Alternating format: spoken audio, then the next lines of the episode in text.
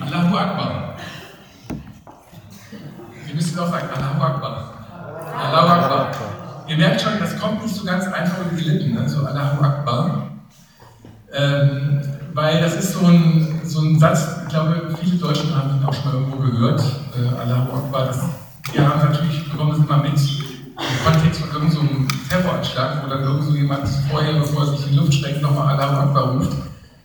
Ähm, aber eigentlich ist Allahu Akbar ein, ein Ausdruck, der eben zum Beispiel seinen Sitz im Leben vor jedem Gebet hat, vor jedem Ritualgebet äh, wird Allahu Akbar wird eingeladen zum Gebet, das läuft vorweg.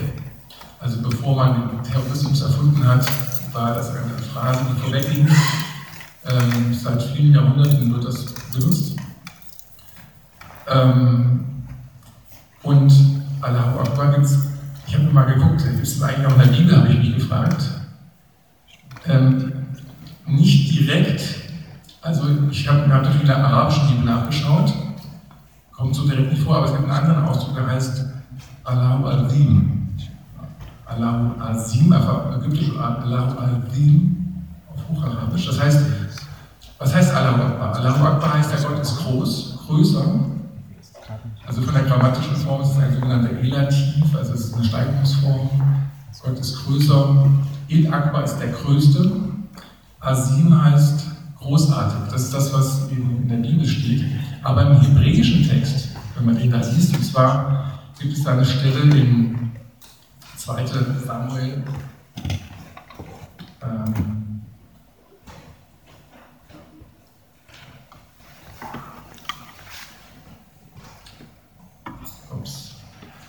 Ah nee, meine erste Seite habe ich ja hier. So. Zweite Chronik, 2 Vers 4. Unser Gott ist größer als alle Götter, heißt es da. Und im Hebräischen heißt es da Gadol Min, größer als Akbar Min. Also Allahu Akbar steht sozusagen äh, schon im Alten Testament. Und äh, das können wir sozusagen als, äh, können wir gemeinsam so sprechen. Also ich benutze es auch oft so, ne, einfach als Ausdruck, Gott ist größer. Und was Muslime meinen, ist eben, Gott ist größer als alles. Und das ist etwas, was den Islam ausmacht. Gott ist größer als alles. Da hängt sich alles auch auf, sehr viel. Äh, Muslime finden in diesem Ausdruck eben auch, auch ihre Entspannung. Ne? In ihren Nöten, die sie haben, wie sie sagen, Allah Akbar, da wird das alles sozusagen aufgesaugt. Ähm, bevor wir das noch gemeinsam machen, ich will ganz kurz noch mal ein Bild zeigen. Entschuldigung, das war ich äh, wegen der Interview.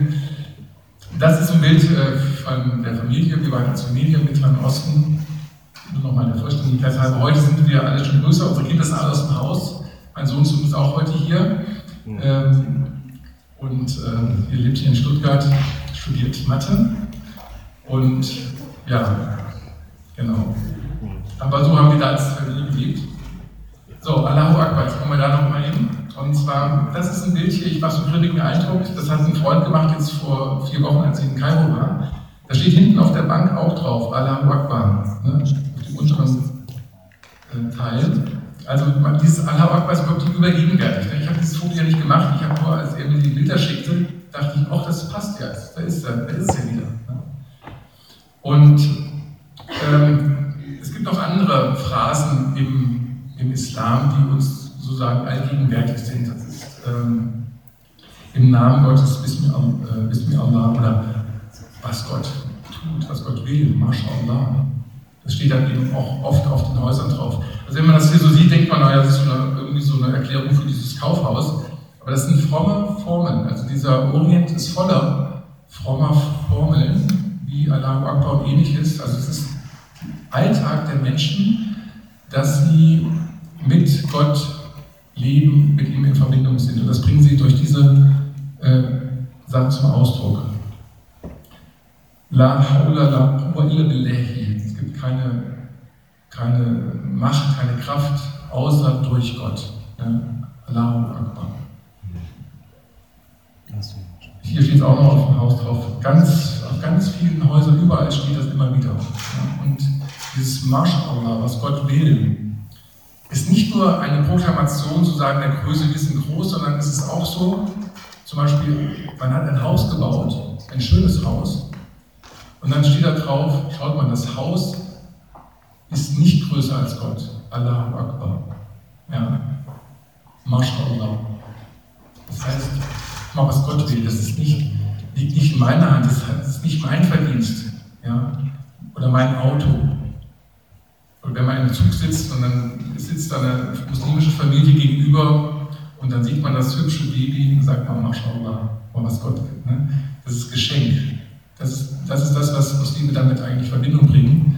Und wenn, wenn man das natürlich ständig in einem anderen Kontext hört, diese Ausdrücke, Allahu Akbar und ähnliches, dann äh, da muss natürlich unglaublich, ja, das ist eine totale Deplatzierung eigentlich. Ne? Und ich, ich habe äh, jetzt vor einer Woche noch mit einem Freund gesprochen, Ahmed hieß der, der war auch bei einem Vortrag dabei äh, und meinte auch, ja, ich hätte es ganz gut gemacht, so über den Islam zu erzählen. Er sagte dann selbstkritischerweise, das ist dann auch interessant, ne? indem wir signalisieren Verständnis und dann kommt auch von der anderen Seite Selbstkritik. Da sagt er auch, der Thomas weiß ja, ja, das mit dem Allerhochbahn, das wird auch oft missbraucht. Ne? Dann ist er beim Einkaufen und dann, äh, dann kommt dann die Preisvorstellung, was 50 Pfund Allerhochbahn, also ne, so dieses, äh, da sagt er, ist auch nicht gut. Ne?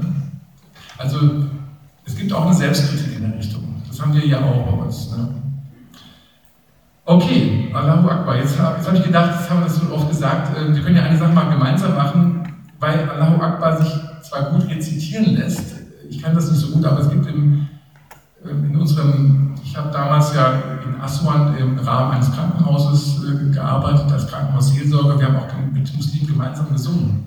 Und zwar ähm, Allah Azim, Allahu Azim, ne? Allah Azim, das wollen wir mal gemeinsam machen. Äh, ich habe erst überlegt, ob wir es überhaupt machen können, aber ich glaube, ihr seid so gut drauf, dass wir mal einfach gemeinsam was singen. Vielleicht könnt ihr das auch benutzen im Gottesdienst mal, also als Gemeinde. Anta a Simon heißt das Lied. Und das müsste jetzt gleich eingespielt werden, wenn es jetzt klappt. Da ist es. Also, ihr könnt auch mal singen.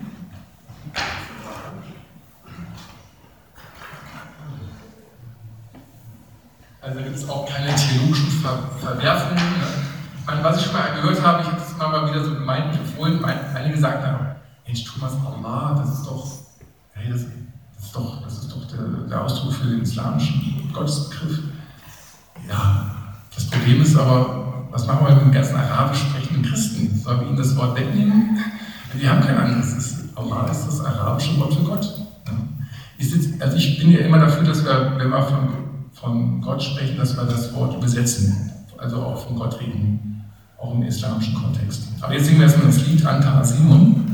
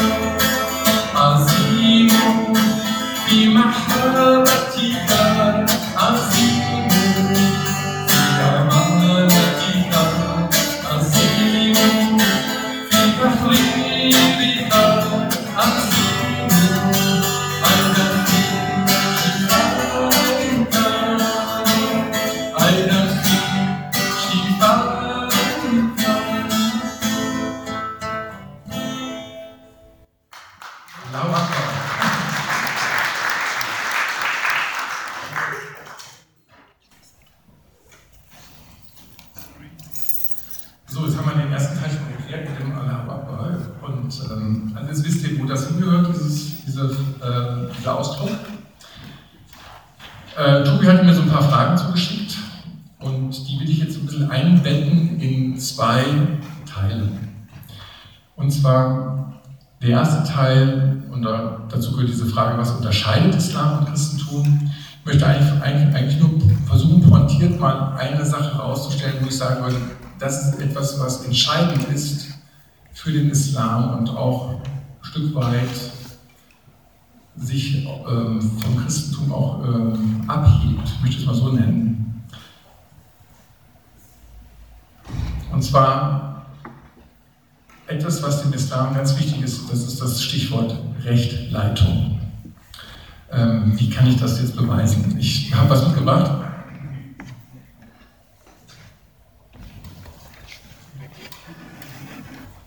Also da ist noch ein Koran, aber ich habe hier noch was anderes, und zwar ähm, Handbuch des Islam von Ahmed Reidegeld.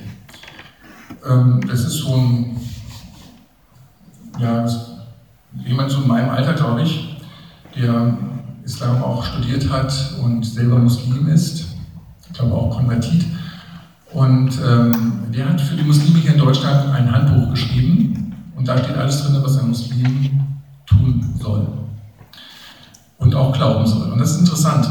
Das Buch hat zwei Teile. Die ersten 100 Seiten sind nämlich gehen der Frage nach, was ein, ein Muslim glauben soll. Und ähm, da, das wäre jetzt ein Thema auch für sich, da will ich jetzt gar nicht zu viel sagen. Also natürlich, das, der Glaube an Gott ist wichtig, aber auch der Glaube an die Engel zum Beispiel, eben auch an die Bücher und Schriften, Koran, ähm, die Propheten, die Vorherbestimmung, der jüngste Tag. Und ähm, ja, das sind so die wichtigsten Dinge. Es gibt gar nicht viel mehr. Und das wird aber hier sehr breit natürlich ausgeführt auf 100 Seiten. Aber dann haben wir hier ab Seite 100 etwa, zweiter Teil, Zweiter Teil, das islamische Recht. Also die Frage, was ist zu tun? Nämlich die ganze Frage nach der Rechtleitung. Also Islam ist im Wesentlichen Rechtsschrift der Rechtleitung. Und ähm, dann wird natürlich, werden natürlich Begriffe erklärt wie Scharia. Ne? Das ist ähm, auch ein Ausdruck, den wir kennen. Auch so, so, für uns, für viele Deutsche, nicht für alle, aber für manche Deutsche so Scharia, so eine Art Horrorvision, Horror, Scharia, das ist so, man denkt immer an das Strafrecht. Ja? Also was passiert, wenn jemand ein bestimmtes Vergehen macht, da gibt es ja manchmal auch sehr drakonische Strafen. Ähm, aber das ist letztendlich ein Mini-Ausschnitt aus der Scharia und teilweise ist das total auch gar nicht in Kraft. Zum Beispiel in Ägypten gibt es diese Strafrechtsform gar nicht. Ja? Also Hände ab und sowas. Ne? Gibt es gar nicht. Ähm, ich würde sogar sagen, in den meisten Ländern nicht. Da hat man sich sozusagen dem europäischen, römischen Recht äh, angeschlossen. Aber Scharia ist noch viel mehr. Äh, das ist im Grunde genommen, und wenn man hier weitergeht, zum Beispiel gehört eben hier hinein auch das Thema Gebet. Wie bete ich? Ja? Und das sind, da gibt es das sogenannte Buch des Gebetes, das sind, also es sind locker über 200 Seiten, ja? wie man betet. Scharia. Wow. Also das sind Sachen, die wir oft nicht so hören oder auf Schirm haben. Ja, aber das ist etwas für ein Muslim ganz Wichtiges wie bete ich ne? und auch andere Fragen des Lebens. Also wir haben das sozusagen an anderen Stellen verortet. Wir, wir fragen uns eher so, der gute Ton, ne? Knicke, ne? Etikette, solche Sachen. Das ist alles in der Scharia hier drin, ne? was, was da zu tun hat. Und natürlich gibt es da auch irgendwo mal noch andere Rechtsfragen und, und dieses und jenes auch, wie man Verträge macht, ist auch hier drin. Äh, das ist auch nur ein Ausschnitt, das ist ja nur ein Handbuch. Ähm, aber letztendlich ist das eine eigene Welt, die ist riesig. Aber was mir wichtig ist, einfach nochmal zu, zu sagen, ähm, Islam ist erstmal ganz stark Rechtleitung. Die Frage, was soll ich tun vor Gott?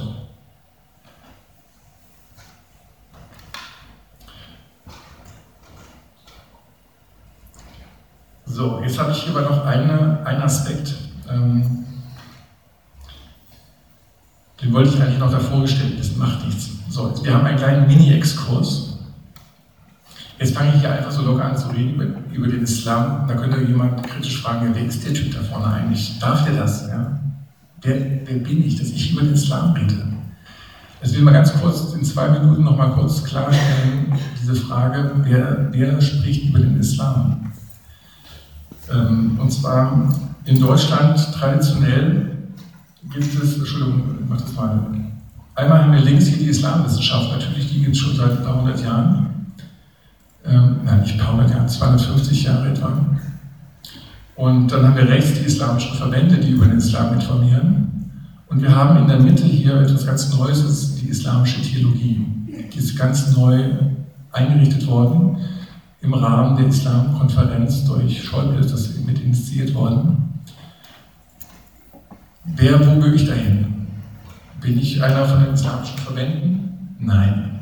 Bin ich Vertreter der islamischen Theologie? Nein. Bin ich Islamwissenschaftler? Nein. Ich bin, es ist so, die Islamwissenschaft war früher mal sehr stark besetzt von Theologen. Also ich bin Theologe und früher gab es tatsächlich Theologen, die das sogar mit ins Leben gerufen haben. Warum? Weil sie wollten ihre eigene Tradition besser verstehen. Ähm, aber geblieben ist heute eine Islamwissenschaft, die heute wissenschaftlich auftritt und den Islam schlicht und ergreifend nur beschreibt.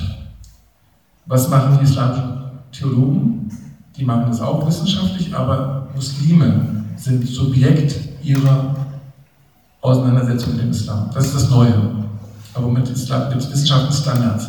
Eine ganz zarte Pflanze hier in Deutschland, oft auch nicht wahrgenommen, aber das ist ein sehr entspannter Islam. Mit den Leuten kann man wunderbar reden, die kennen unsere Horizonte. Und rechts der große Block, das sind islamische Verbände. Das ist etwas, das ist für uns auch oft eine Herausforderung, weil hier fühlen wir uns manchmal nicht verstanden. Hier gibt es auch Stress ein bisschen mit, dem Islam, der islamischen Theologie. Die verstehen sich auch nicht. Aber alle sind dabei, über den Islam zu informieren. Und wenn die das dürfen, machen, wir dürfen es auch als Theologen, als jemand, der eben auch in diesem Raum gelebt hat für viele Jahre ich will aber offen machen, wer ich bin und was ich hier verhandle, ja, mein Standpunkt. Ich gehe natürlich als Theologe heran, aber ich weiß, dass es das gibt. Ja. Das wollte ich nur einfach nochmal zum Protokoll geben und auch euch nochmal informieren. Es gibt eben diese verschiedenen Bereiche mit verschiedenen Antworten manchmal. Noch ein letzter Satz dazu. Islamische Verbände, der Islam will sagen, Rechtleitung, das ist zu tun, ja, wir wissen, was zu tun ist und wir verkünden und lehren, was zu tun ist. Ganz links davon der Islamwissenschaft, die wollen nicht sagen, was der Islam zu tun hat, sondern sie beschreiben den Islam, was er tut. Vielleicht auch in den Verbänden, vielleicht auch in der islamischen Theologie, vielleicht auch das, was sie beobachten und was sie kennenlernen, wenn sie Forschung betreiben. Ja? Das eine ist ähm, ja, das eine ist beschreiben, das andere ist sozusagen instruierend. Aber das muss man einfach auch mal, einfach mal gehört haben. Okay, das soll schon mal genügen. Vielleicht noch ein paar Bilder dazu. Das ist hier islamische Theologie in Deutschland. Diese Leute gibt es erst seit acht Jahren etwa hier in Deutschland. Mohammed Roshide da in der Mitte. Der ist, der ist bekannt. Du bist auch unter Polizeischutz, der kann also auch nicht ganz, der ist nicht so entspannt, aber äh, aber die machen eine gute Arbeit. Und dann ähm, die Verbände halt, hier in Berlin-Kreuzberg, das ist so der praktische Islam, der gelebte Islam, wo man zusammenkommt und betet. Und dann haben wir die Islamwissenschaftler, da will ich aber jetzt nicht viel zu sagen. Könnt ihr euch vorstellen. So, jetzt haben wir das abgehakt, nur dass ihr nochmal so ein bisschen so einen Überblick habt an der Stelle. Islam ist Rechtleitung, das haben wir gesagt. Ähm, wenn man den Koran mal umblättert, und sich überlegt, was sagt der Islam eigentlich, oder der Koran eigentlich zum Islam, da findet man acht Stellen. Ähm, das ist hier eine islamische Konkordanz, also hier kann man ein Wort nachschlagen und dann wird einem gesagt, wo das Wort wie oft vorkommt, an welcher Stelle, kennt das vielleicht von Bibelkonkordanzen auch, kann man auch beim Koran machen. Und ähm, beim Koran ist es so, wir haben Suren, die in Mekka offenbart worden sind in der Frühzeit, wir haben Suchen, die in Medina offenbart worden sind, in der Spätzeit, aber auch in einer Zeit, wo Mohammed Regierungschef war und besondere Aufgaben auch hatte. Das spiegelt sich eben auch im Koran wieder. Wir haben also eine religiöse Periode und wir haben eine staatsmännische Periode, wo man ja als Staatsmann auftreten musste. Jetzt wird in der mekanischen äh, Periode an einer Stelle gesagt, das ist äh, Suche 625, und wen Allah leiten will, dem weitet er seine Brust für den Islam. Und wen er irreführen will, dem macht er die Brust knapp und eng, als wollte er den Himmel erklimmen. Also straft Allah die Ungläubigen. Aber der Anfang ist wichtig. Und wen Allah leiten will. Leitung, Rechtleitung. Ein anderer Vers heißt es, dessen Brust Allah für den Islam ausgedehnt hat und der ein Licht von seinem Herrn hat. Licht. Also auch sozusagen Licht auf dem Weg. Ne? Man will jetzt, wo es lang geht, Rechtleitung braucht man Licht. Also das ist das, was der Islam sein will. Und natürlich gibt es hier auch etwas, was uns vielleicht fremd ist als Christen. Der, der, also der Koran spricht über den Islam als eine Religion, die vorhanden ist. Das ist im, im, in der Bibel nicht so stark. Also jedenfalls nicht, da wird ja nicht Christentum verhandelt, ja, sondern das Neue Testament spricht von Jesus, aber weiß noch nicht, dass es, es gibt zwar den Ausdruck neuer Weg und ähnliches, schon ein Bewusstsein für etwas Neues, aber im Sinne einer Religion Verfasstheit noch nicht. Das ist aber hier im Koran schon da. Das, das, ist natürlich auch eine besondere Herausforderung. Nur ich wollte das einfach mal sagen, dass das äh, hier so auch dann äh, vorkommt und auch deutlich wird, Islam als Rechtleitung.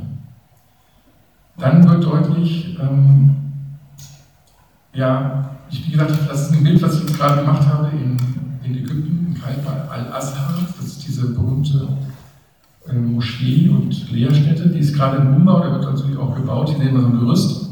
Aber hier ist was Interessantes, wenn man da rechts mal guckt, dieses, dieses Schild.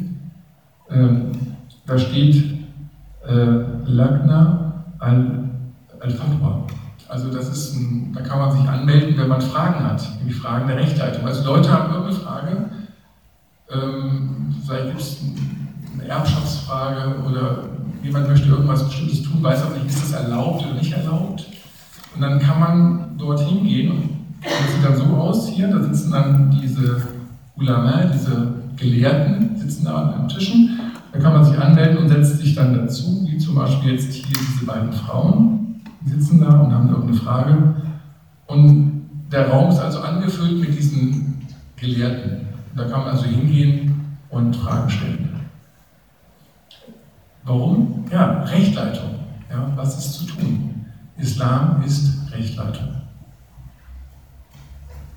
Tobi, vielleicht kannst du das auch hier einführen. Du triffst dich immer so mittags hier um 12 und dann Lagna al-Fatwa. Dann gibst du Anweisungen, wir kommen dann zu dir und fragen, was soll ich tun? Ja, den können wir dir noch besorgen, jetzt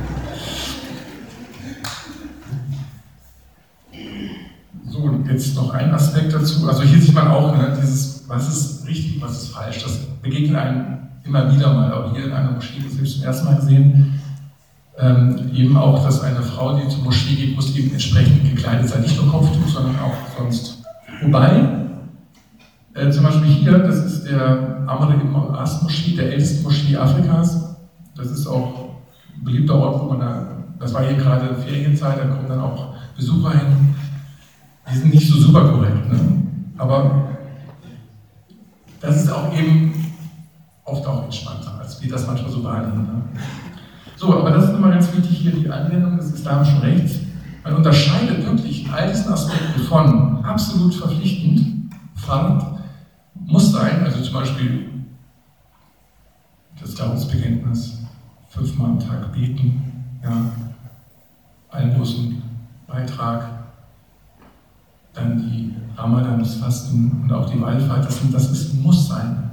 Ja, das ist, und zweitens eben verpflichtendes, Wajib, oder wünschenswertes, Mandub, oder wertfreies, Mubah, oder abzulehnendes, Makruh, oder verbotenes, Haram. Und das, hat, und das kann man alles in diesem Handbuch dann nachlesen. Also wenn du Zweifel hast, gehst du zum Handbuch und äh, schaust nach. Aber das ist wirklich, überall wieder gekennzeichnet. In dem ganzen Buch kommen diese Begriffe permanent immer wieder vor, mehr oder weniger.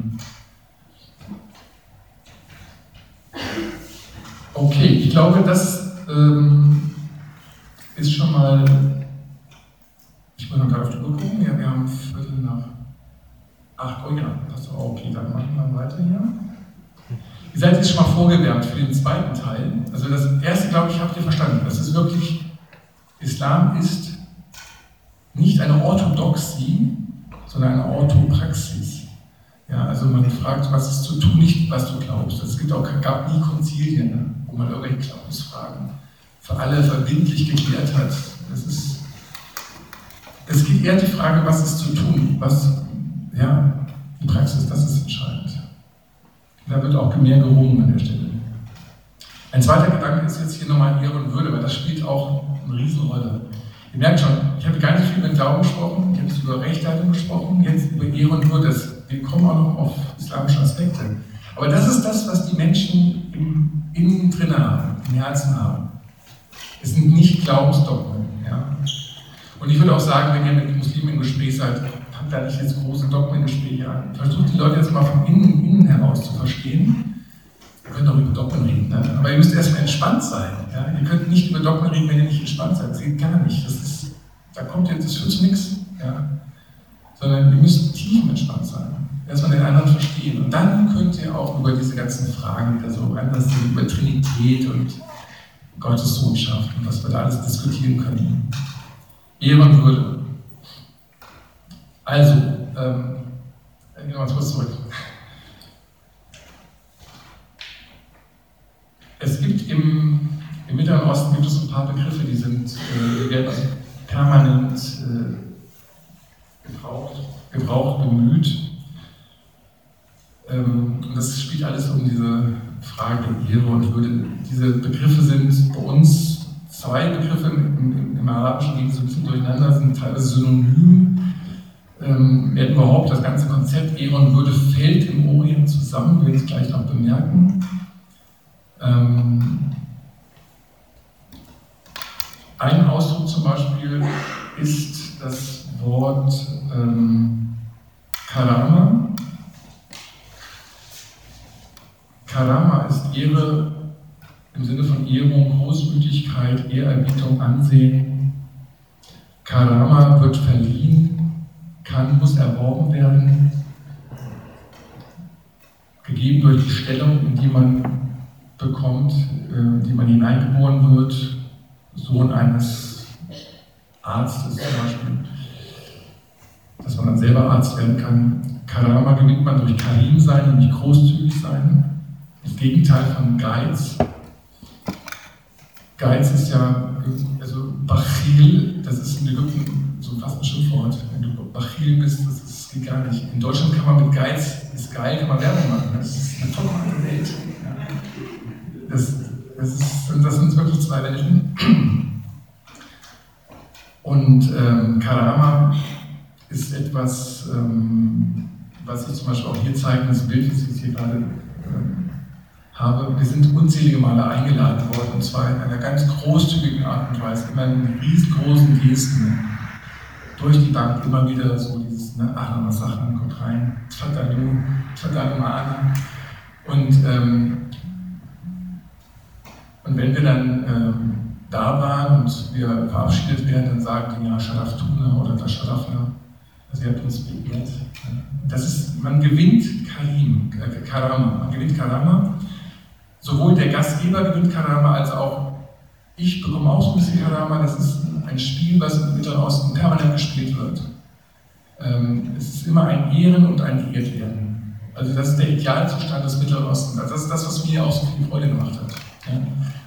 Es fiel natürlich uns besonders zu als Deutsche, die wir im Mittleren Osten sind, als Ausländer. Ja, das ist, wir bekommen das natürlich das noch viel stärker zu spüren als jetzt jemand anderes.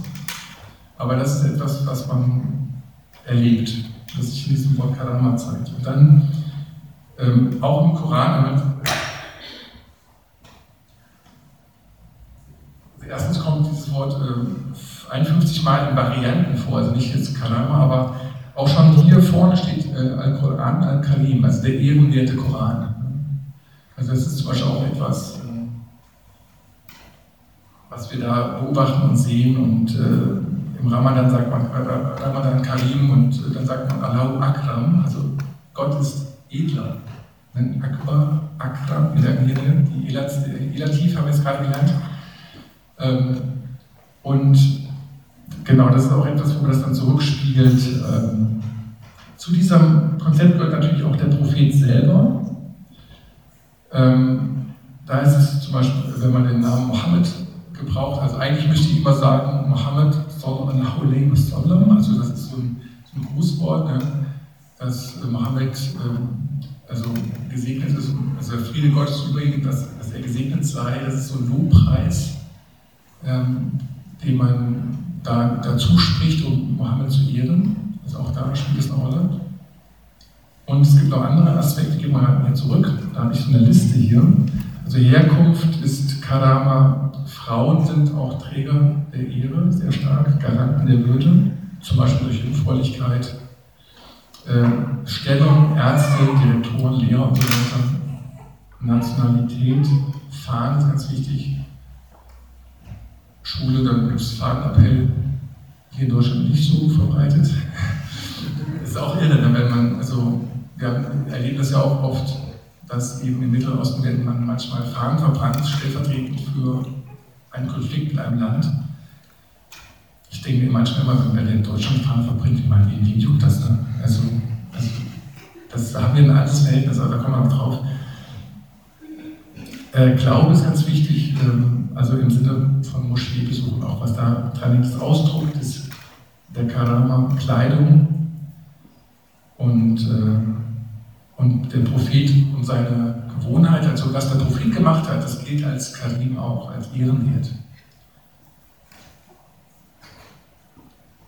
So, das müssen Sie ja nicht weitergehen. Und dann eben, wenn der Prophet geehrt wird, eine Karikatur ist auch ganz schlimm, ne? ganz furchtbar. Dann wird eben auch dann zum Beispiel demonstriert und dann heißt es, die Würde des Propheten Mohammed ist unsere Würde. Ja? Auch man identifiziert sich mit Mohammed. Und deswegen geht man auf die Straße. Ne? Man identifiziert sich aber nicht mit dem IS, deswegen gehen die da nicht so unbedingt auf die Straße. Das ist, die Idee, das ist für die einfach, wenn der Prophet beleidigt wird, das ist schwierig. Und ähm, genau. Okay, ähm, das war jetzt Karama. Ich werde die anderen beiden klar kürzen. Es gibt noch Scharaf. Ich habe es vorhin schon gesagt, Scharaf Tuna, also ihr habt geehrt. Scharaf, also Adel ist es eigentlich Vornehmheit, Ruhm, Größe, Auszeichnung, Höhe. In Amman, wo wir gewohnt haben, wohnten wir auf dem Jabal Ashrafi, auf dem höchsten Berg. Ashrafim, Scharaf. Ähm, es gibt die Familie der Ashraf in Oberägypten, das ist eine ehrenvolle Vermiete, äh, Familie. Im Koran heißt es, siehe, der am meisten geehrte von euch vor Allah ist der Gottesfürchtigste unter euch. Sharif ist der Titel des Gouverneurs von Mekka. Und so könnte man da jetzt ganze, also ganz viele Sachen weiter deklinieren. Ich mache das kürzest mal ein bisschen ab. Ähm, es gibt noch ein drittes Wort für Islam, die Achtung. Achtung spielt auch eine große Rolle im Orient. Der Jüngere achtet den Älteren. Zum Beispiel ist es auch so gewesen, man hat mich immer mit einem Titel angeredet. Also mein Titel war Assis, also Pastor Thomas, Assis Thomas, Chris Thomas.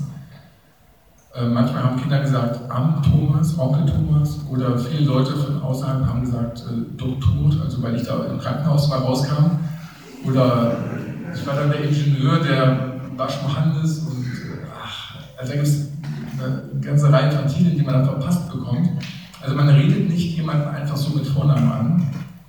In, in, in Jordanien ist es nicht so verbreitet, da sagt man eben mein Vater Abu Yunus, der Vater von Jonas. Aber immer so noch so eine Vorschaltung. Ne? Also, also es hat also was mit Ehre zu tun. Und wenn dann so Kinder, so deutsche Kinder, so auf uns auf dem Compound, die haben dann manchmal Thomas gerufen, dann haben unsere ägyptischen Freunde haben total die Krise gekriegt. Wie kannst du denn den Pastor so einfach mit Freunden anlegen? Also da könnte ich jetzt viele Geschichten erzählen. Ähm, das ist ganz, ganz stark, dieses den anderen ehren. So, ich glaube, jetzt haben wir verstanden. Jetzt ist mal der spannende Moment. Und das erleben wir eben hier in Deutschland oder das erleben wir eben in interkulturellen Begegnungen. Was passiert, wenn dieser Würdeverlust eintritt? Wenn also dieses Konzept gestört wird? Das ist das Problem dann. Und da fragt man sich natürlich, ja, wie läuft das ab? Also ich habe zum Beispiel auch eine Freundin, die kommt aus dem Irak, ist mit 14 Jahren hergekommen, wurde einfach eingeschult und konnte kein Deutsch, äh, war dann in so einem Klassenverband in Gifhorn und die waren total perplex, weil zum Beispiel diese Schüler, wie sie sich gegenüber den Lehrern verhalten haben, das kannte sie aus ihrer Heimat gar nicht. Also unser deutscher Satz, so die Würde des Menschen ist unantastbar, auch doch nicht, doch nicht hier im Klassenzimmer, ja, was ist denn hier los? Ne? Also da merken wir auch, wir haben ja auch das Konzept von Ehre und Würde ein Stück weit. Ne? Und auch bei uns gibt es Störungen. Wie geht man damit um? Und das ist eben unterschiedlich. Ich hatte vorhin schon gesagt, dass Ehre und Würde im Orient zusammenfallen.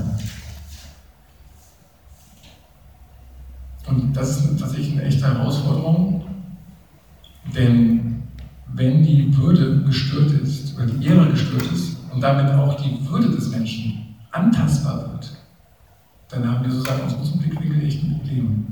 Und das ist auch ein Problem quasi auch für die Menschen im Mittleren Osten. Ähm, aber wir sind gefangen in diesem Konzept. Also normalerweise funktioniert es auch. Normalerweise ist das toll. Man hält sich daran zu ehren, man hält sich an die Rechtleitung und alles ist gut. Aber was ist, wenn es schief läuft? Was ist, wenn die Tochter ungewollt schwanger wird? Dann verliert sie ihre Ehre und quasi auch die Würde. Und dann muss irgendwas gemacht werden. Wenn es gut geht, gibt es irgendeine Lösung, dass man vielleicht die Tochter zu Verwandten schickt. Übrigens auch bei Christen im Mittleren Osten. Also da ist die christliche und islamische Kultur gleich. Christen, ich weiß von einem Fall, dann wird die Tochter dann nach Kairo geschickt oder ins Kloster. So wie uns früher auch. Das gab es ja auch vor zwölf. Da hatten wir ja auch ein starkes Konzept von Ehre und Würde. Wir hatten, die Leute haben es duelliert. Das ist nicht so lange her wie lange, 150 Jahre, keine Ahnung. Aber im Mittleren Osten ist das noch sehr lebendig, dieses Konzept. Bei uns passiert es auch, es gibt totale Entbehrung. Ich demonstriere jetzt eine, eine ich halte die Luft an, vor allem wir haben jetzt hier unsere Gäste aus dem Orient. Das wirkt doppelt. Passt auf. Äh, das ist noch nicht. Das da, wer ist das? Das ist Angela Merkel, der sündenvoll liegt Steuerflucht CD 2010 in Düsseldorf. Ich mach's wieder weg. Peinlich. Aber das, das war eben gerade unsere Bundeskanzlerin. Ja. Könnt ihr euch vorstellen, dass im Mittleren Osten mit Erdogan oder sowas oder, oder, oder, oder, oder Sisi, Assisi oder undenkbar, ja, undenkbar. Hat Angela Merkel nicht jetzt hier irgendwie ein Todesurteil äh, gefällt? Ja? Die Frau ist irgendwie, sie, ist noch gesund? Die, ist das normal hier bei uns? Ja, das, das ist normal, das ist Deutschland. Warum? Weil wir in Deutschland unterscheiden zwischen Ehre und Würde. Die Menschen des öffentlichen, der öffentlichen, also der Öffentlichkeit, also Politiker, dürfen karikiert werden. Das ist einfach sozusagen ein Berufsproblem, eine Berufsherausforderung. Berufs gehört zum Berufsbild. Ja? Und die haben damit gelernt umzugehen. Also Frau Merkel, Bundeskanzlerin Merkel, ist ganz entspannt. Sie, ja, sie ist staatsmännisch, souverän, die steckt das weg und die sagt dann, naja, das ist in Düsseldorf gewesen und es gibt so viele Bilder von ihr, das geht irgendwo unter, das war's. Das wird auch nicht bleiben, das, ist, das wird vergehen. Was bleiben wird, ist vielleicht diese Frau, die etliche Jahre in der Bundesrepublik regiert hat, und die sozusagen die Türen aufgemacht hat für Menschen in Not. Das wird bleiben. Das andere wird vergehen. Also vielleicht irgendwann mal kommt jemand auf die Idee und fragt, man hat eigentlich diesen Wagen da konstruiert. Wer war das eigentlich? Was hat der da eigentlich gewollt? Ja, und wer ist das überhaupt? Ja? Also wir haben gelernt, es zu unterscheiden. Und im Mittleren Osten ist es noch nicht der Fall. Und ich glaube auch zum Beispiel die Spannungen, die wir mit Erdogan haben, liegen genau da. Wenn wir ihn karikieren, dann ist es für ihn ein total Ehrverlust. Das geht ganz tief, das geht viel tiefer, als wir das irgendwie ermessen können. Ja, wir können zwar auch sagen, das ist doch Berufspolitiker, nee, aber der kommt aus einer ganz bestimmten Kultur und wird da Probleme haben. Ja. Es gab ja diese Karikatur in der Allgemeinen Sonntagszeit, Frankfurter, 2011, da war auch einfach nur, ging es um, ja, da war, in, da war eine Karikatur abgedruckt, Spielbuch, zwei Männer in bayerischer Tracht vor einer Berghütte namens Üströms Altenglück. Der eine raucht Wasserpfeife, dem anderen ist das Essen zu scharf und auf der Hundehütte steht Erdogan. Nur auf der Hundehütte ist das gar nichts. Und das war ein Riesenpolitikum. Das sollte eigentlich alles irgendwie eingezogen werden und so weiter. Also verglichen zu Angela Merkel ist das wirklich ganz wenig, aber reicht aus, um ihn zutiefst zu verletzen. Und das ist eben etwas, wo wir merken, da, da begegnen sich zwei Welten. Zwei Welten. Jetzt müssen wir natürlich auch sagen, äh, und da glaube ich, jetzt komme komm ich jetzt zum Schluss. Die Würde des Menschen ist unantastbar. Das nähert sich einmal aus, diesem, aus der Überzeugung, dass der Mensch nicht Mittel für irgendwas sein darf, sondern er ist Zweck in sich. Also, dass du Mensch bist, reicht aus, um dich als Mensch immer zu behandeln. Du verlierst niemals dein Menschsein, verlierst niemals deine Würde, auch wenn du Verbrecher bist. Und in Deutschland werden keine Verbrecher gefoltert und wir schießen auch keine Flugzeuge ab, nur weil da irgendjemand drin sitzt, der irgendwas Böses will. Oder wir, wir foltern auch keine Verbrecher, nur weil wir etwas aus ihnen herauspressen wollen, weil wir jemand anderes retten wollen. Sicherheit muss sich diesen unterordnen, der Würde des Menschen. Aber auch bei uns ist es schon fraglich geworden, weil der, der Autonomiebegriff immer stärker wird. Ne? Nach dem Motto, ich habe keinen Bock mehr zu leben, ich bringe mich um. Ne? Diese Fälle könnte ich aufzählen auch. Das heißt, man kann sich das, die eigene Würde absprechen, das darf man, die Autonomie ist sehr stark. Das ist im Mittleren Osten gar nicht der Fall. Im Mittleren Osten gibt es diesen Autonomie, Autonomiebegriff nicht so stark. Ich will mal damit schließen und sagen, was gut ist, dass wir das sauber trennen. Und ich glaube auch, dass wir das als Christen im Besonderen auch dürfen, ableiten können aus dem Christlichen, einmal vom Menschenbild her. Im Alten Testament steht, wir sind zum Ebenbild Gottes geschaffen. Die Ebenbildlichkeit Gottes verlieren wir nie. Und die werden wir immer den Menschen zusprechen, auch wenn sie ihre Ehre verloren haben. Egal durch was. Immer werden wir das zusprechen. Und wir werden, und das ist die Botschaft auch in den Islam der Rechtleitung, da wo Rechtleitung nicht gelingt, da werden wir uns als Christen auch engagieren und sagen, wir werden euch die Würde zusprechen. Ihr seid da gescheitert, aber wir sprechen euch die Würde zu, wenn es um diese Sache geht. Es gibt auch vieles, was der Islam natürlich auch bewältigt. Es gibt Vergebung auch. Ist Dach für Allah, Gott möge mir vergeben. Viel gebraucht wird. Aber wenn es ganz hart auf hart kommt, wenn du deine Ehre total verloren hast, ja, da haben wir eine ganz starke Ansage. Und auch, ihr wisst es vielleicht auch, eben im Koran steht, dass Jesus nicht gekreuzigt sei.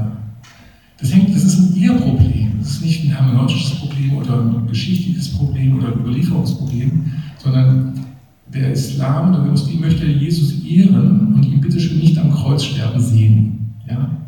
Die meinen es gut, die meinen es natürlich gut. Das ist nicht böse gemeint. Und sie können eben auch diese, dieses Erlösungsgeschehen von dieser Kreuzesgeschichte her nicht deuten. Mein Wunsch wäre es, dass wir vielleicht uns über diese Fragen hier so verständigen können, dass wir vielleicht doch zu dem Punkt kommen und wir merken, wir brauchen diesen Zuspruch. Und wir sehen vielleicht in, in Jesus, der diesen entehrten Gang gegangen ist, aber auferstanden ist. Das wäre was Großartiges. Dass hier doch eine Botschaft entsteht, das wäre so mein Wunsch. Und dann auch etwas, was wir von, von den Muslimen lernen können. Ich glaube, wir können von den Muslimen lernen, eben nochmal über Rechtleitung nachzudenken. Was machen wir eigentlich? Ist alles beliebig oder was? Oder haben wir nicht auch Grundsätze? Oder auch, was im Neuen Testament steht, Ehre, dem Ehre gebührt.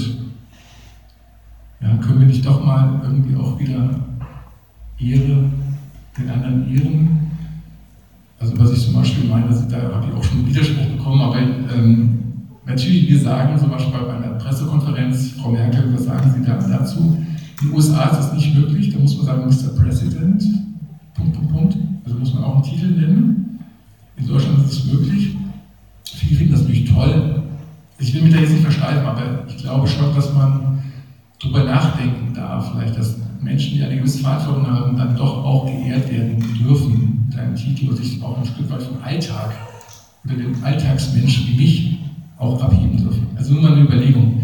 Zumindest dieser Aspekt, ähm, wir etwas verlebendigen, auch in unseren Klassenräumen oder sonst, wo wir wohnen. Also ich glaube, da wird es gut tun, mal auf die Rechtleitungs- und auf die Ehrseite nochmal einen zu werfen. Ansonsten vielleicht auch ganz zum Schluss ähm, einfach nochmal so als Pointe die Botschaft, die, wir, die ich gerne senden möchte, auch an unsere muslimischen Freunde. Ähm, Jesus kommt im Koran auch öfter vor. Er ist Sohn der Maria Mariam, er ist Kalimatullah, er ist Wort Gottes, er ist Paul al-Haq, Wort der Wahrheit. Das ist unglaubliche, unglaubliche Aussagen. Also, das ist eine Christologie im Koran erstaunlich, das habe ich ja so nicht unbedingt immer gleich im Neuen Testament. Sehr starke Aussagen. Ähm, aber was mir wichtig ist, dass Jesus äh, am Schluss gesagt hat, und das in Markus 2, Vers 15 lesen wir das, und es begab sich, dass er zu Tisch saß in seinem Hause, da setzten sich viele Zöllner und Sünder zu Tisch mit Jesus und seinen Jüngern, und es waren viele, die ihm nachfolgten. Und als die Schriftgelehrten unter den Pharisäern sahen, dass er mit den Sündern und Zöllnern aß, sprachen sie zu seinen Jüngern, ist er mit den Zöllnern, ist er mit den Zöllnern und Sündern? Als das Jesus hörte, sprach er zu ihnen, die Starken bedürfen keines Arztes, sondern die Kranken. Ich bin gekommen, die Sünder zu rufen und nicht die Gerechten. Ja? Wir folgen Jesus und haben den Blick für das Gescheiterte, für das Entwürdigte. Denn wir haben einen, einen starken Impuls in diese Richtung. Das ist das, was wir Evangelium nennen. Ich glaube, das ist in dieser ganzen Welt, wo es oft um Ehre geht, eine gute Botschaft. Bis da mal her. Schon mal vielen Dank fürs Zuhören. Wir machen, glaube ich, jetzt eine Pause und dann wollen wir noch ins Gespräch kommen. Ja? Ich habe fünf Minuten dazu. Kurz trinken, Kaffee, Bier, Wasser und dann geht es weiter mit deinen Fragen und äh, ich habe 10, 100.000 Fragen, die ich stelle. Ich gucke vielleicht noch bis gleich. Einen wunderschönen guten Abend zurück nach unserer kleinen Pause. Ich habe Sie alle gut versorgt wieder mit Getränken, Kaffee und sonstigen Erfrischungen. Jetzt haben wir die Möglichkeit, einfach völlig frei unsere Fragen äh, rauszuhauen. Ich also ich persönlich könnte schon direkt zehn nennen, aber ich halte mal ein bisschen zurück. Denn äh, Thomas hat auch im Vorfeld gesagt, er ist schon interessiert so daran, was uns eigentlich interessiert oder was uns so unter den Nägeln brennt. Wir werden es so machen, ich gehe mit diesem Funkmikro rum zu dir, als dir unter die Nase und dann hauen wir einfach eine Frage nach anderen raus und Thomas wird von dir vorne drauf reagiert. Vielleicht gibt es auch manche Sachen, die ja Ali oder Amir oder so beantworten kann, ist gut. Okay, wer möchte loslegen?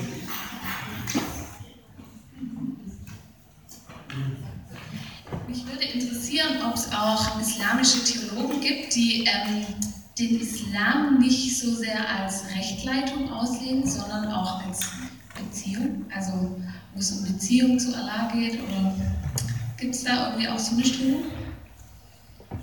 Also es gibt gerade hier in Deutschland natürlich auch ähm, etliche Muslime, die, ich sag mal so, die eine gewisse Säkularisierung durchmachen, die jetzt sich nicht einem, einer Ortsgruppe oder einer Moscheegemeinde einschließen, die tatsächlich das nicht so aufnehmen, diese Frage, was muss ich tun, die sich vielleicht mehr als Kulturmuslime bezeichnen würden, die auch ähm, vielleicht einen starken philosophischen Zugang haben. Und diese Frage nicht so stark stellen, aber dann auch eben auch keineswegs dogmatisch sind. Ähm, also da kann man sich sicherlich auch alles vorstellen. Man muss auch dann eben immer wieder sagen, ihr müsst ja immer auf diesen einzelnen Muslim einlassen. Man weiß nie genau, was ist es für ein Mensch, aus welcher Familie kommt er, was hat er für einen Bildungshintergrund, für eine, für eine Familiengeschichte auch oder für, eine, für auch eine Frage, wie war seine religiöse Entwicklung, welche Enttäuschungen gab es, aber auch vielleicht welche wunderbaren Erfahrungen oder welche Eingebundenheit da war. Also da findet man eigentlich alles. Ne? Aber natürlich, wenn der Islam gelehrt wird, also wenn man in so eine, wenn man Teil einer Moscheegemeinde ist und einer wenn man sozusagen sich vornimmt, den Islam wirklich zu leben, dann ist es eine Rechtleitungsgeschichte. Aber es gibt natürlich auch eine ganze Reihe Akteure hier bei uns in Deutschland, wo ich nicht weiß, zu welcher Moscheegemeinde sie gehören. Also ähm, Navid Kamani, weiß ich nicht, welche Moscheegemeinde er hat. Er ist ein Sonderfall, er ist ja Schriftsteller, Philosoph auch, aber auch Islamwissenschaftler, ist alles Mögliche der Mann. Ähm, wie der sein Leben lebt, weiß ich nicht. Ne? Oder ähm, Nekla Kellig, die sieht es auch eher philosophisch. Es gibt eben auch Menschen, die sozusagen so über den Islam als Muslime, also sie sind Muslime, aber sie stehen doch irgendwie darüber, ja, ganz stark reflektierend.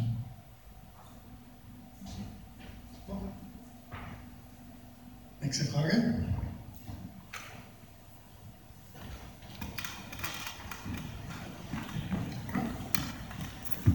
Gibt es im Islam Heilsgewissheit? Ähm, ja, das ist eine gute Frage. Sie vielleicht nicht in dem Sinne, also wenn man es philosophisch verstehen würde, glaube ich nicht, aber es gibt schon eine Gewissheit. Also ein Muslim, wenn er seine Haltung vor Gott ergeben lebt, dann hat er eigentlich auch sowas wie eine Gewissheit. Aber es gibt sie natürlich nicht in dem Sinne, dass er sie für sich selbst abfragen kann im Angesicht Gottes, der immer souverän bleibt. Also praktisch ist es so, dass die Muslime ja, sich im Islam befinden und nicht das Gefühl haben, dass sie da jetzt gleich rausfallen, aber also auch noch nicht gleich, wenn jetzt irgendwas schief läuft, denn es gibt ja sozusagen, der, der Islam bietet ja eine Fülle von Möglichkeiten, immer wieder Dinge zu korrigieren, zurechtzubringen, ich sage mal salopp, Punkte zu sammeln, die dann gelten. Also allein, dass man eben diese Rechtleitung weiterlebt, sich da weiter darauf einlässt. Es gibt ein Konzept sozusagen auch der Vergebung. Aber die ist natürlich nicht so aufgehängt, wie wir das vielleicht im Christlichen kennen. Aber ich kann mir höchstens vorstellen, wenn eine ganz starke Gewissensfrage entsteht aus irgendeinem Fehlverhalten, dass es dann auf einmal so aus Frage kommt. Aber es ist nicht so, dass die jetzt so eine Ungewissheit tun, gar nicht, sondern die, die haben auch ihr Konzept, wie sie sich da einordnen. Und Gerade auch das Allah Akbar, das ist Gottes größer als alles. Und solange sie dem zustimmen, ist eigentlich alles in Ordnung. Und solange dieses, die, diese, diese Ergebenheit da bleibt.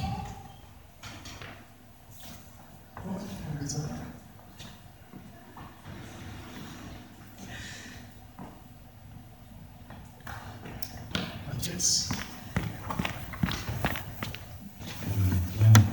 Ähm, und zwar, meine Frage wäre, was sieht denn ein Muslim im Propheten Jesus und wo hat er vielleicht da die Probleme mit einem Christen, der in Jesus eine andere Person und einen Gott sieht? Ja, das ist natürlich eine der. Also, wie war die Frage jetzt, was sieht der Muslim, wenn der Christ so auftritt? Ja, äh, denkt der Muslim eigentlich? Über das christliche Jesusbild. Genau. Ja, ich habe es ja vorhin schon angedeutet. Also einmal natürlich äh, der leidende Christus geht gar nicht, weil das eben gegen dieses Wehrkonzept verstößt. Und auf der anderen Seite gibt es ein anderes Konzept im, im Islam, das nennt sich Tawhid, kommt von Wahid. Wahid hat eins und Tawhid ist sozusagen der Monotheismus, der Glaube an den einen Gott. Und der Islam ist entstanden in einem Kontext von Polytheismus, von viel Götterei und so weiter. Und Mohammed hat sehr stark betont, dass Gott einer ist. Und das ist ja auch etwas, was wir im Alten Testament auch haben als Aussage, ist ein Schema Israel. Gott ist, ne, Höre Israel, Gott ist einer. Das ist sogar fast semantisch identisch. Und, ähm, und dass da jetzt auf einmal ähm, Jesus auftaucht, der auf die Seite Gottes gehört, so wie wir sagen, wo wir, wobei wir ja sagen, Gottes Sohn und äh, wir sprechen von Jesus als Gott. Ja, das ist sozusagen in, in diesem Kontext der, der Einheit, diesen Betonung der Einheit, ist das natürlich ein Problem. Ähm, und das ist etwas, was tatsächlich dann ähm, den Muslimen hindert, in Jesus mehr zu sehen, als das, was wir tun. Wir sehen Jesus mehr als ein Mensch. Wir sagen, er gehört auf die Seite Gottes. Und daraus entsteht ja auch dann die ganze Frage der Trinität. Was ist, wenn Gott, wenn Jesus auf Gottes Seite gehört, wer ist dann der Vater? Wenn da schon Jesus ist, wer ist der Heilige Geist, dann kommen diese Fragen. Aber man muss auch sagen, auf muslimischer Seite haben wir auch ähnliche Probleme dann, dogmatischer Art. Also wenn der Koran ewig und unterschaffen ist, wie verhält sich dann etwas Ewiges, Unerschaffenes zu Gott, dem Ewigen Unterschaffenen? Also wir haben auch ganz ähnliche Fragen. Also wir kommen aus der Nummer nicht ganz raus. Jede, jede Religion hat immer diese Frage, wenn sie darüber spricht, dass etwas Göttliches hier in der Welt ist, dann ist das immer eine Herausforderung. Wobei ich sagen würde, als Christen haben wir es vielleicht ein bisschen einfacher, weil wir ja einfach auch sagen können, Jesus ist jetzt nicht anwesend. Das heißt, wir können ihn nicht untersuchen. Äh, wir können es aber glauben, was steht, was über ihn berichtet wird. Und auch sehen wir ja auch im Koran. Also da ist ja Jesus auch jemand, der keinen Vater hat. Ich meine, wir alle haben Väter. Aber Jesus hat keinen. Das ist was Besonderes. Und da würde ich auch fragen, zurückfragen, ja Mensch, was ist denn das jetzt eigentlich? Ne? Das ist ganz Besonderes. Müssen wir nicht hier doch auch eine muslimische Trinitätslehre entwickeln, weil Jesus was ganz Besonderes ist, was ihn total abhebt.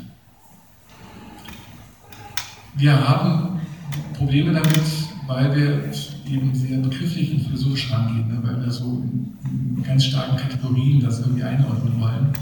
Aber da würde ich sagen, Allah Akbar. Also das wäre meine Antwort.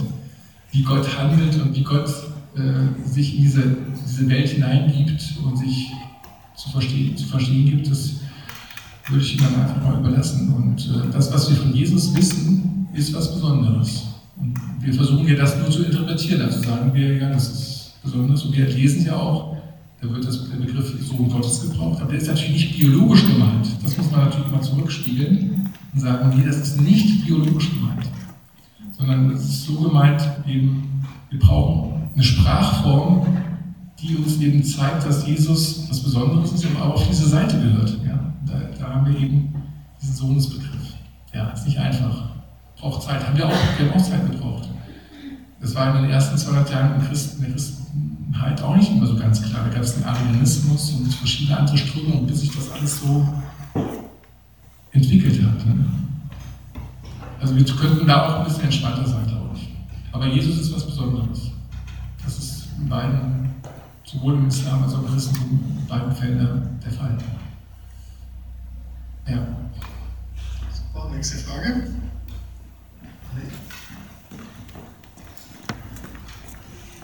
Ähm, mich würde interessieren, ähm, weißt du, ob oder kennst du Muslime, die ähm, eine persönliche Begegnung mit Allah hatten? Oder, ähm, also weil wir Christen sagen ja manchmal dann ähm, im Gebet oder so, hat mir der Heilige Geist das und das gesagt oder ähm, Gott hat in mein Herz gesprochen und jetzt wird, ist mir wieder was klar geworden. Gibt sowas im Islam auch? Ja, ich glaube, es gibt auch. Und zwar im Islam spielt der Traum eine ziemlich große Rolle. Ich glaube, der Traum, dass Gott im Traum spricht, also das das, was ich so wahrnehme. Es gibt ja auch im Islam äh, einen mystischen Zweig, also Sufis, Tasawwuf, gibt es auch einen Teil des Islams, ich weiß nicht. Wir müssen ja mal drüber reden mit dem Tasawwuf. Das ist natürlich für einen Sunniten, einen orthodoxen Muslim ist das schwierig. Ne? Aber da, da findet man eher so was Persönliches. Ja, diese Seite, diese. Ja, es, wird, es gibt sicherlich ähnliche Dinge, aber die werden nicht so ausgedrückt, wie wir es ausdrücken würden. Zum Beispiel eben auch Heiliger Geist auch so in der Form nicht eine, etwas, was wir auch auf Gottes Seite so stellen, als was Gott zugehörig ist, so als dritte Person. Wobei das Wort Person ja auch missverständlich sein kann. Das ist, wie gesagt, Trinität, das wäre ein eigener Abend. Ja? Das können wir hier nicht veranstalten. Aber ähm, ich will nur sagen, es gibt ähnliche Dinge schon auch. Und wie gesagt, der Traum, glaube ich, ist etwas, was da stark ist. Gott spricht im Traum.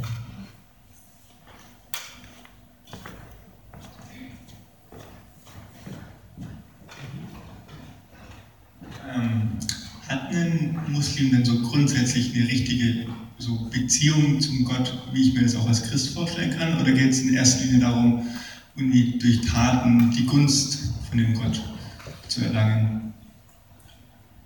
Ja, ich denke, dass also das Wort Beziehung sicherlich nicht so ausgeprägt wie bei uns, weil Gott ist der ganz andere. Das wird auch immer wieder betont, die 112. Suche. Ähm, Gott ist ja, der eine, das ist, wird auch immer betont, Gott der Ewige oder das Wort Sommer, das kann man, das gibt es nur einmal im Koran, Sommer, das heißt Sommer, das heißt wie ein Fels, robust, also er ist einer, da blättert nichts ab, das ist nicht porös, Gegenteil von porös, also stabil und fest. Ähm, und er erzeugt nicht und wird nicht gezeugt. Keiner ist ihm gleich. Ja, so heißt es in der 112. Suche. Das ist, und wenn er so ganz anders ist, dann ist natürlich die Frage auch nach der Beziehungsseite zu Menschen hin auch fragwürdig. Was, was heißt Beziehung, dass Gott Beziehung hat? Ich würde eher sagen, dass es eigentlich nicht, aber wie gesagt, bei den Sufis gibt es so dieses Bedürfnis, in Gott zu entwerden, nah. Das ist das, das Wort dafür, in Gott sozusagen sich versenken, mit ihm eins werden. Aber ist das Beziehung? Also das ist, das ist die Frage. Ne? Das ist, weil das Wort Beziehung oder Gemeinschaft, Shelka, Shelka, also das ist Gemeinschaft in Arabisch, ist eigentlich eher eine ist eher schwierig konnotiert im Islam, weil zum Beispiel eine, eine Sünde ist, etwas Gott beizugesellen, Schirk, Sharika, Schirk. Da ist ja die Frage, wie weit ist wirklich eine Beziehung möglich, weil Gott ist unabhängig, Gott ist in sich selbst genug. genug. Er braucht niemanden, auch keinen, der Jesus heißt. Als Gottes Sohn braucht er nicht. Ja. Und das ist so ein, da ist so ein Unterschied. Ne? Ja.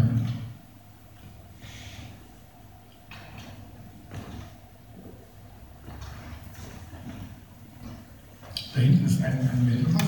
Nein, ich habe noch eine Frage. Es ergibt sich ganz so schön. Ähm, gibt es im Islam auch freie Gebete? Also wenn Ja, man jetzt auch. gibt es auch. Ja, ja. Ich habe mal, ich bin mal unterwegs gewesen von Luxor nach Aswan und äh, mitten in der Nacht und äh, fahre auf so eine Polizeikontrolle zu und da winkte so ein Polizist und ich dachte, ich muss anhalten. Der Polizist, aber der wollte gar nichts von mir, der wollte nur mitgenommen werden. Der suchte mit an, als er als Anhalter war unterwegs. Dann habe ich den Polizisten mitgenommen und dann war noch ein Imam mit dabei. Der ist auch eingestiegen. Also ich hatte dann im Auto einen Polizisten, einen Imam und ich als Pastor, fuhr dann Richtung Asuban und wurde dann äh, auf halber Strecke von Luxor nach Asuan wurde ich dann wurde ich gerammt von so einem Pickup. Und äh, wir sind in den Graben gefahren, kopfüber, lagen da im Wasser. Also es war kein tiefer Graben, aber immerhin ein bisschen Wasser kam rein und wir haben das gemeinsam überlebt. Ja. Und haben uns dann später nochmal getroffen, vor allem ich und der Imam, wir sind dann Freunde geworden. Und wir haben dann gemeinsam so ein Dankgebet gesprochen, also ein ganz freies Dankgebet, also das ist schon möglich. Ne? Und auch in dieser Situation sogar, dass man eben miteinander, was haben wir gemeinsam, das war auch so eine Frage, habe ich gar nicht beantwortet, aber was wir gemeinsam haben, ist dieser eine Gott, der uns geschaffen hat. Ich sage immer wieder, ich unterstelle dem Islam, dass wir den gleichen Gott haben, aber wir haben ein anderes Zeugnis. Ja, das unterscheidet uns. Wir haben ein anderes Zeugnis. Aber es gibt so bestimmte Punkte, wo ich dann auch mit einem Muslim auch mal danken kann. Und ich weiß auch im Sinai, ist mir auch ein Unfall passiert, im Bus, da ist das linke Vorderrad abgeflogen. äh, und wir sind sozusagen so auf der Straße runtergeschlittert und wir haben im Chor gesagt, quasi als wir zu stehen kamen, haben wir alle gemeinsam gesagt, Alhamdulillah, also Gott sei gelobt, Alhamdulillah. Das war ja auch so eine Art Gebet, ja? gemeinsam gesprochen, freies Gebet äh, in der Situation heraus, ein Dankgebet. Ne? Aber auch Bittgebete sind möglich. Ja.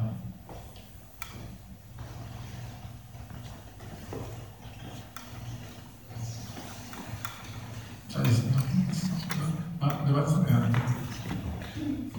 Wir sprechen ja bei uns auch stark von Liebe, also dass Gott, Gott mich liebt, ist ja bei uns ziemlich ähm, zentral. Gibt es sowas, äh, dort auch. Ja, also Liebe gibt es schon auch, ist, aber tatsächlich gibt es einen, einen, gewissen Unterschied. Also es ist schon so, auch Muslime lieben Gott und äh, kennen Gott als den Liebenden.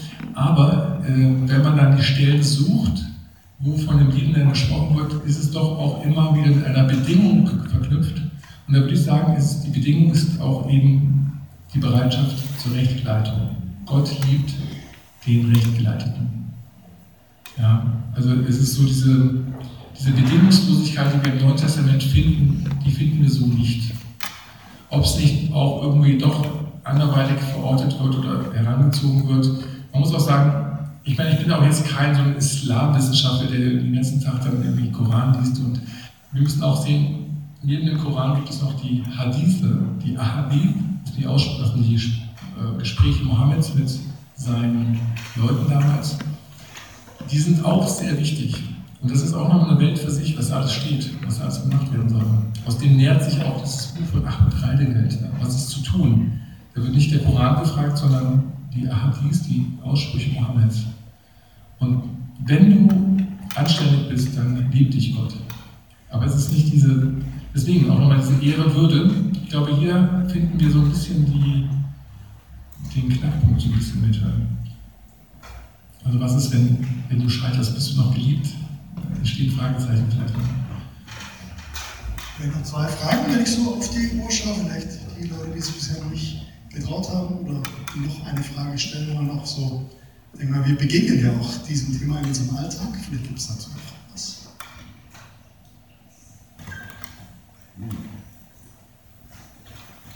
Matthias.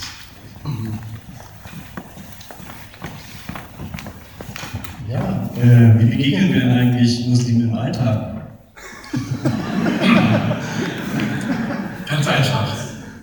Mit einem freundlichen Lächeln und einfach mal fragen, vielleicht, wer sie sind. Ähm, einladen kann man sie auch wunderbar. Oder sich einladen lassen, ist auch gut. Ne? Die werden dann, der dann am Ende sagen, Sharaf Tuna, also habt uns beehrt. Der Besuch ist wirklich eine, ein Ausdruck der Ehre ähm, ich erlebe das jetzt bei unseren Flüchtlingen ganz stark. Ähm, vorhin habe ich schon erzählt, ähm, letzten, letzten, ja, letzten Dienstag, also ähm, gestern vor einer Woche, habe ich meinen Freund Ahmed besucht, den ich erst seit kurzem kenne. Ich habe gesagt, ich komme mal vorbei und war bisher noch nicht bei ihm und komme dann am Nachmittag, ich habe gesagt, an diesem Nachmittag käme ich. Und er freute sich, äh, merkte aber, irgendwas stimmt nicht, irgendwas ist nicht. Und äh, er sagte mir, ja, sein Vater sei gestorben um 7 Uhr in Aleppo. Also er in Deutschland, Vater stirbt in Aleppo, ist nicht da, tief traurig. Es gibt nichts Schöneres, als so etwas mit einem Menschen zu teilen, ne, dass man da ist. Wenn es natürlich erstmal von sich her, soll man sagen, ja, man muss nicht viel sagen. Man setzt sich einfach hin und Ahmed hat mir einen Tee angeboten, was willst du trinken? So auch eine typische Reaktion immer, was willst du trinken? Ein Tischeree. Und er hat Koran laufen. Das ist ein Trost in so einer Situation. Als er jetzt Koranrezitation hat, so einen Laptop gehabt, mit einem Radio verbunden, das lief dann den ganzen Tag. Und er war total dankbar, als er vorbeikam. So viele Freunde hat er auch nicht den Flüchtlingen untereinander müssen sich auch erstmal ähm, kennenlernen, kennen sich ja auch nicht so ohne weiteres. Ne? Ähm, also einfach wirklich dieses, diese, man erlebt Überraschungen. Also es ist einfach, einfach diese menschliche Begegnung, es ist, da ist ganz viel, was da auch erlebt wird. Lasst euch auf die Menschen ein, die haben alle ihre eigenen Geschichten, ihre eigenen Fragen. letzte Fragemöglichkeit an diesem Abend.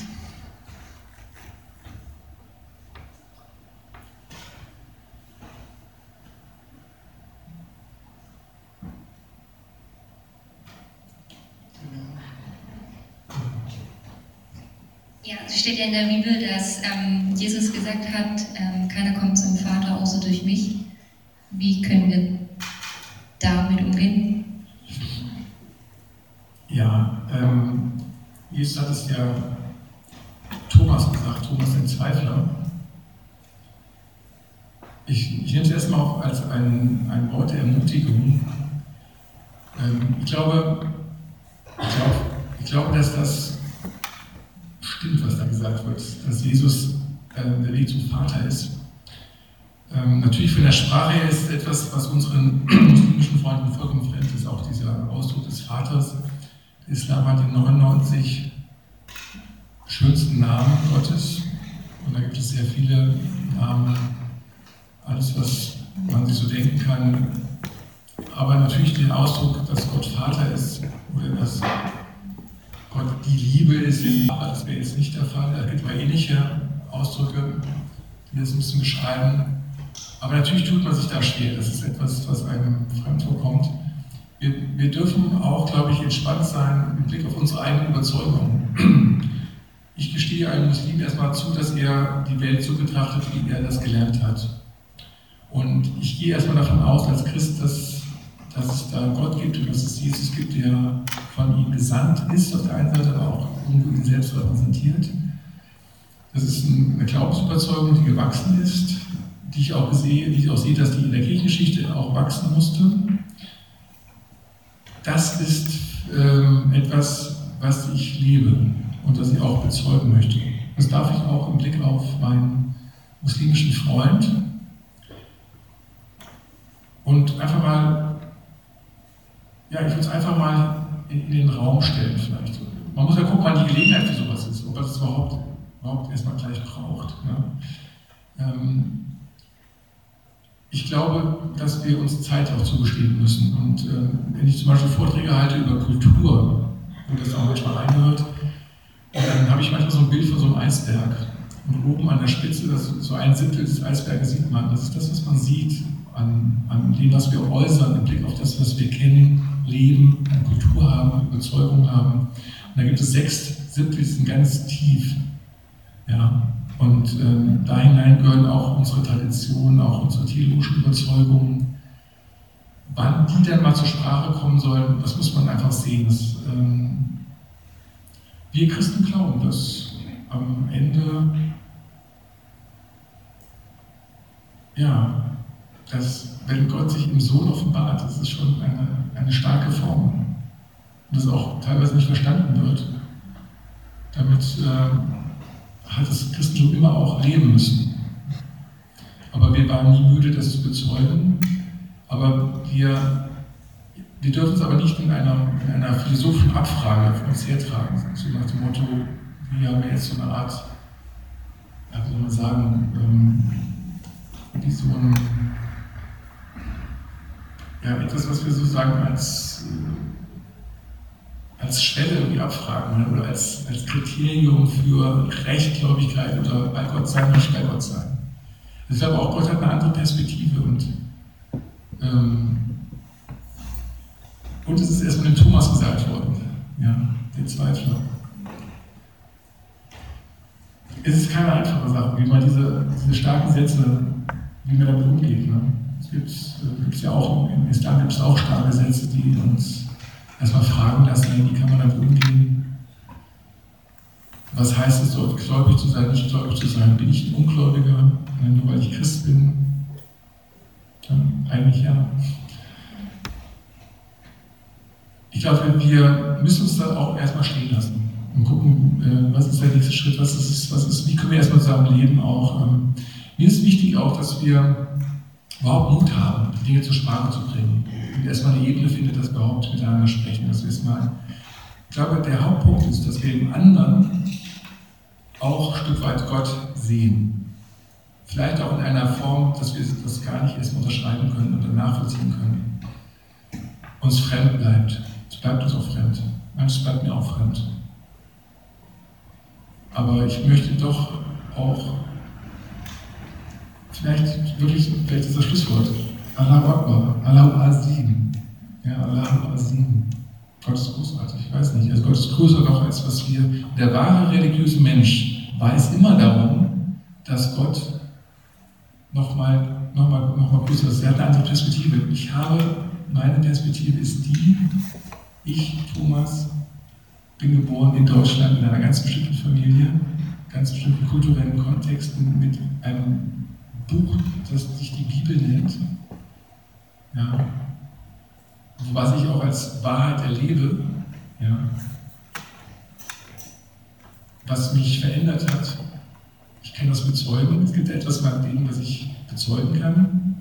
Und es gibt etwas, was mich auch befreit hat. Es gibt auch eine Befreiungsgeschichte in meiner religiösen Geschichte. Mein Christsein war auch nicht immer so, wie es war. Jesus war Jude und sein, er hat etwas für seine jüdische Gemeinschaft zu sagen gehabt. Vielleicht haben wir ja auch etwas zu sagen, wenn wir uns mit Muslimen irgendwie verständigen. Vielleicht haben wir etwas zu sagen für die islamische Gemeinschaft. Aber vielleicht auch umgekehrt, wäre auch die Muslime uns etwas zu sagen. Also in Bezug auf die Rechtleitung. Wir müssen uns fragen, was ist es, was wir vor Gott darstellen und was ist es, was wir vielleicht noch dazu brauchen oder was wir vielleicht verändern müssen.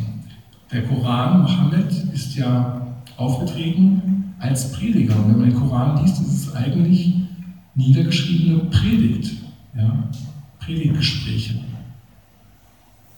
Er wollte etwas in seine Welt, in seine Zeit hineinsprechen. Er hat ein Korrekturbedürfnis. Vielleicht gilt es teilweise heute immer noch. Aber vielleicht auch umgekehrt. Vielleicht der Islam ist ein Stück weit auch in einer Krise. Vielleicht ist es auch an der Zeit, dass wir auch etwas beitragen können. Aber wir sind von den Fronten so hart. Ja, wir müssen da erstmal zusammenkommen. Ich glaube, das sehe ich noch nicht. Wir haben da noch ganz viel Bedarf, dass wir überhaupt erstmal zusammenkommen und ins Gespräch kommen. So in dem Sinne. Ich danke für die Aufmerksamkeit und gebe weiter an Tobi.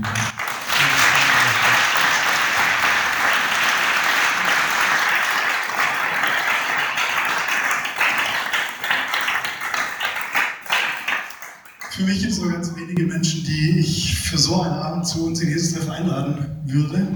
Thomas gehört definitiv dazu. Ich danke dir für das. Also mein Herz wurde heute Abend definitiv geweitet. Und ich möchte euch auch gratulieren, dass ihr da wart an diesem Abend. Denn äh, ich glaube, wir haben noch einige Schritte zu gehen und äh, freue mich riesig, dass sich so viele auch für dieses Thema interessieren und dass wir die nächsten Schritte gemeinsam gehen, auch mit unserer Gemeinde, mit dem Jesus-Treff. Vielen Dank an alle muslimischen Freunde, die heute da waren. Amir, Ali, Jimmy,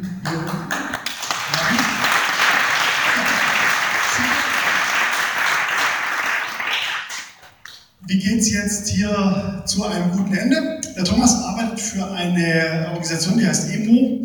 Und wir wollen heute Abend Thomas Arbeit auch unterstützen für äh, die Zukunft. Sag vielleicht noch mal kurz zwei, drei Sachen, wie, äh, was wir da konkret unterstützen ja. können. Also EMO, wir sind ja sehr stark präsent in einem Krankenhaus in Aswan. Und ähm, ich habe das noch gar nicht so erzählt, aber wir selber waren dort ja auch äh, als Familie, unsere jüngste Tochter, die ist behindert, dadurch ist der Behindertenarbeit entstanden. Also wir wollen da einfach auch diakonisch präsent sein. Das ist ein Aspekt. Ich selber bin unterwegs eben in Sachen Flüchtlingsarbeit, also versuche auch sehr vielen Flüchtlingen einfach zu helfen, Gemeinden fit zu machen für die Begegnung mit Flüchtlingen. Und dafür steht die Demo erstmal so von meiner Seite, wenn ihr damit unterstützt und ja, freuen wir uns. Ansonsten bedanke ich mich fürs Zuhören. Ich finde es stark auch so diesen differenzierten Blick. Also ich finde das äh, total unterstützenswert, weil ich glaube, das macht uns irgendwie liebevoller und auch äh, schenkt uns weiter ins Herz, in Deutschland äh, gemeinsam zu leben. Wer das gut findet und unterstützen möchte, am Ausgang steht eine unserer Gießkannen. Die ist ganz leer. Und da darf man Geld reinwerfen. Es kommt alles der Emo-Arbeit von Thomas äh, zugute. Ansonsten könnt ihr gerne noch hier ein bisschen rumhängen, auch mit Thomas ins Gespräch kommen, noch ein Bierchen äh, trinken und dann äh, sehen wir uns wieder am Sonntag, nämlich an um 11 und um 18 Uhr im Witzemann. Ähm, und jetzt fände ich eigentlich voll cool, wenn wir noch, geht die Segen auf Arabisch deinerseits? Für uns? Ja, das müssen wir aufschreiben, das ist so nicht auswendig, aber. Äh, also das Lied singen? Wir können das ja, nicht gut. Das, das machen wir als Segenslied. Steht doch auf und dann probieren wir noch mal einmal Allah, also Jesus, also Allah, das ist großartig. Ich will das dann zu wirken. Auf Bauern noch was